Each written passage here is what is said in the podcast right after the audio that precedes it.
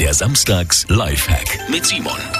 Und da machen wir heute was gegen diese blöden, unschönen Salzränder an unseren Winterschuhen. Es ist ja doch schon eiskalt gewesen diese Woche, bisschen Schnee war auch schon da, teilweise Salz gestreut und dann haben wir diese weißen Ränder an den Schuhen und die gehen ganz schwer weg. Aber ich habe einen Tipp, wie sie ganz einfach weggehen, nämlich mit Milch. Völlig egal, ob 3,5% oder 1,5% Fett, einfach einen Lappen nehmen, in die Milch tunken, damit die Ränder wegwischen. Das funktioniert auf Leder, Textil und auch Kunststoffschuhen. Und äh, danach bei Leder noch etwas polieren und am besten imprägnieren.